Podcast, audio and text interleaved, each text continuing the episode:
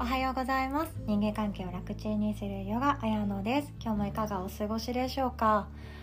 今週はですね大阪すごい暖かかったんですよ。皆さんがお住まいのところはどうだったでしょうか？ちょっと瀬戸内海の方の話を聞いてるとなんか最高気温1415度ぐらいまで上がってすごい春な感じがしてすごい気持ちよかったとか実家の母もですねちょっと散歩歩いて行ってみようかなってなってすごい嬉しかったというふうに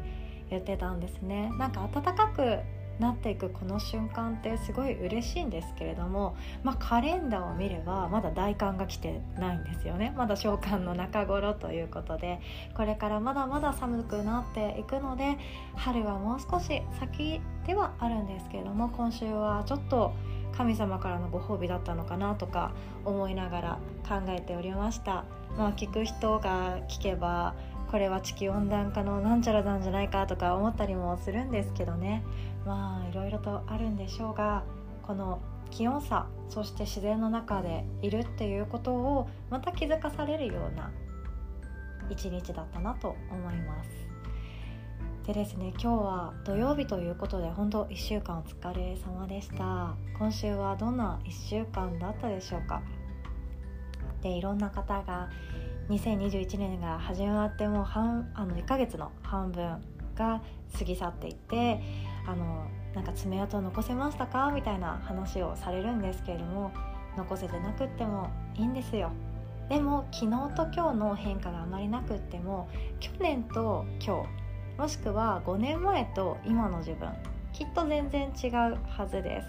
その差にまず気づいてあげるっていうことと今持っているものその持ち物確認ですね。私もよく言うんですけどすでに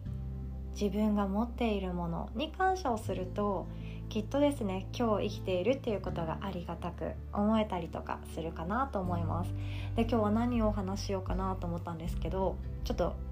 今からセルフワークショップしてみましょう。外にいらっしゃる方はですねこのまま聞きながらで大丈夫です。紙とかペンとか何もいらないです。この1週間振り返ってください。いろんなことがあったと思います。仕事が始まったり学校が始まったりまた子どもの小学校とか幼稚園が始まっていつも通りじゃいつも通りの毎日が来たりあとは緊急事態宣言がまた発令されて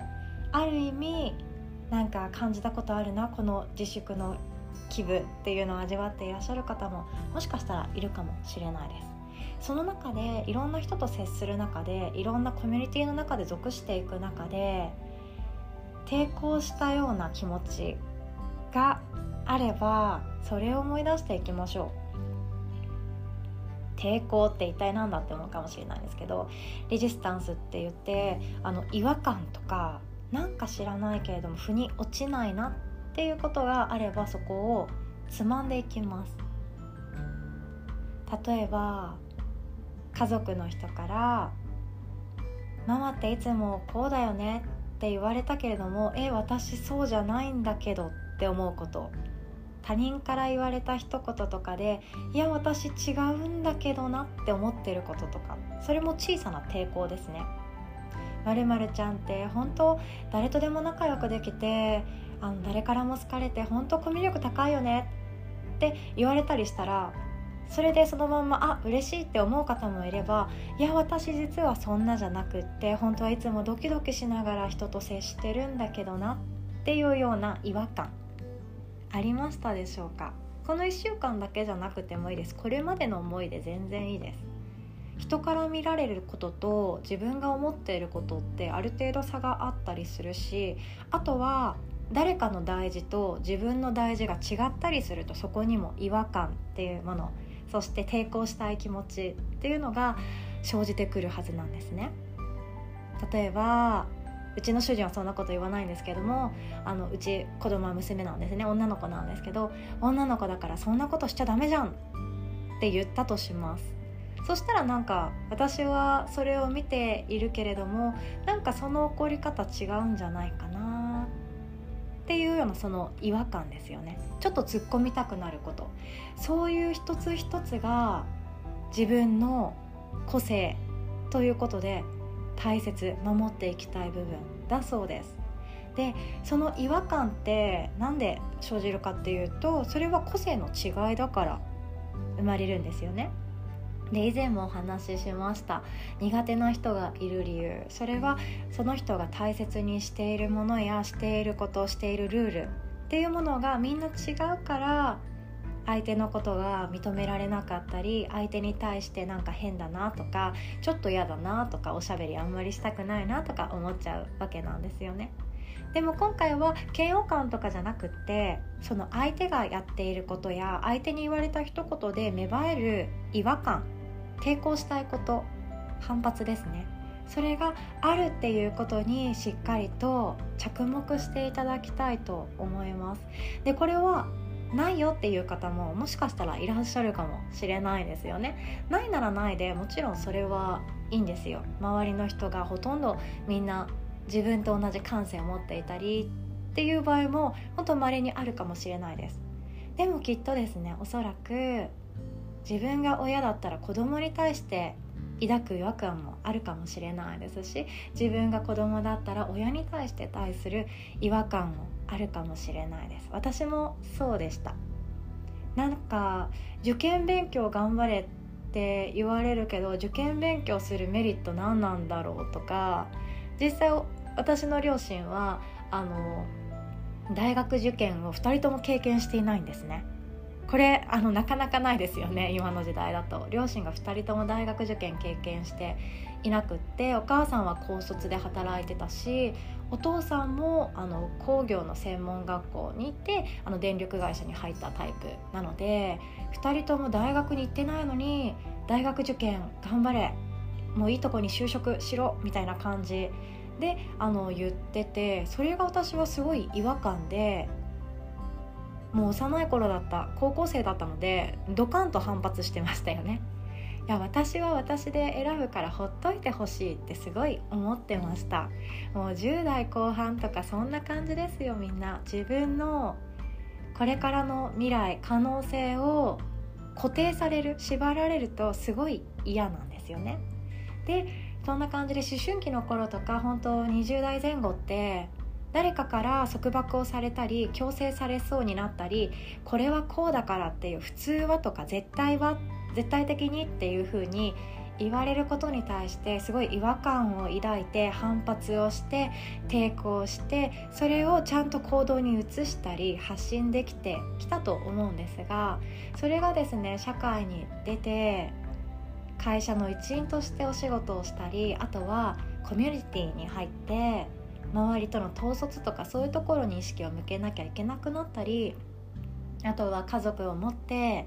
自分が家族を養っているから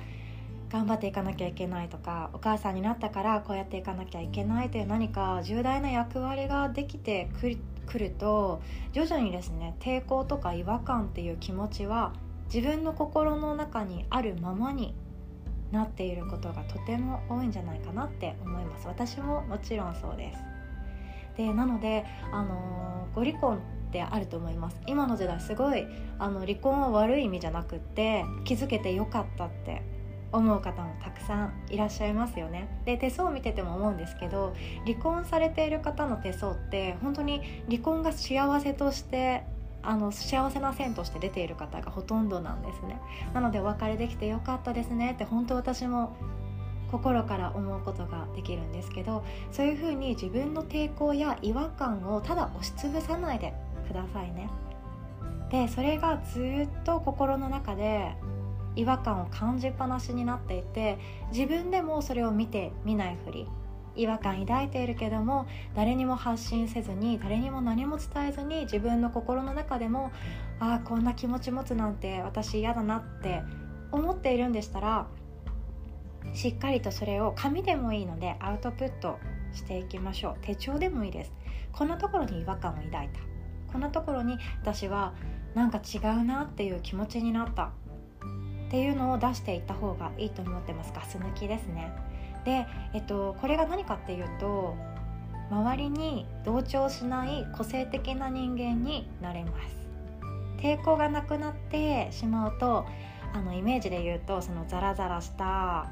なんだろうなあの木とか木材あるじゃないですか。それってしっかりとヤスリで削ってあげないとちょっと木がちょこんと出てきて手とか気づいて血が出たりしますよね。子供が触るとすぐ怪我するようなまだ何もヤスリで削られていないすられていないザラザラの木があったらそれって本当はその人そのものなのにツルツルにして周りと同調させてヤスリでツルツルになって別物になったらどうなるかっていうと周りのものと同じになります。商品ってそうですよね。全て同じものだから同じ価格がついて同じレベルの品質があるからその価格で売られるし大量に生産できればその価格って安くなっていくし誰にでも手に取りやすくなるじゃなります。でも私が伝えたいのは人間は全て同じものじゃなくてよくって価値だってみんな人それぞれ持ってるし会社員とかに所属していたら自分の価値って本当見失いがちなんですよね。そうなんですけれども本当は自分は天然の木材。まあ木材じゃなくて全然いいんですよ。もっと他のイメージがあったらそうしてくださいね。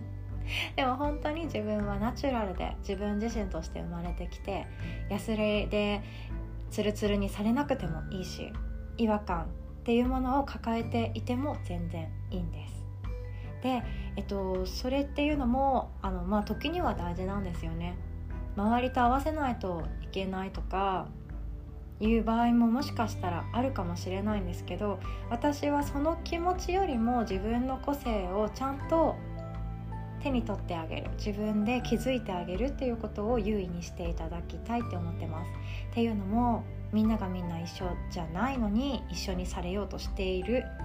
っていうことに気づいてほしい。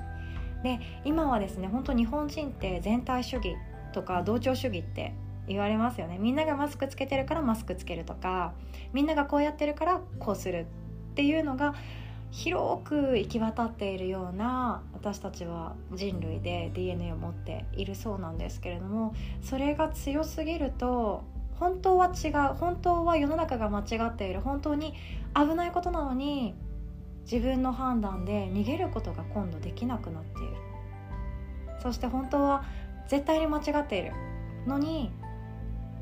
そっちに行かなきゃいけないんだろうなって言って今度は後悔しなきゃいけなくなっちゃう。